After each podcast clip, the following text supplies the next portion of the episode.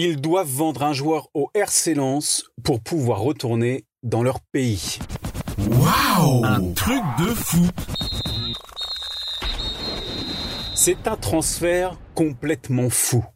Lors de la saison 1934-1935, le club hongrois de l'Attila de Budapest fait une tournée en France pour affronter plusieurs clubs, dont le Racing Club de Lens.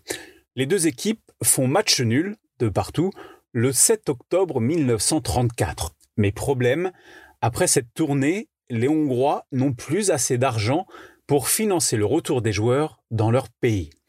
Une solution est trouvée. Un accord est conclu avec les 100 et or.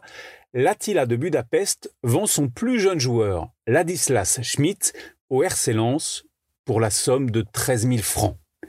Âgé de 19 ans, l'ailier est rapidement surnommé Cyclo par ses partenaires, ce qui signifie le serpent en hongrois car il dribble à merveille les défenses adverses.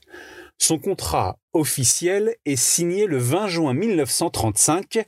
Ladislas Schmidt touche 1300 francs par mois, une fortune à l'époque par rapport au salaire de son pays.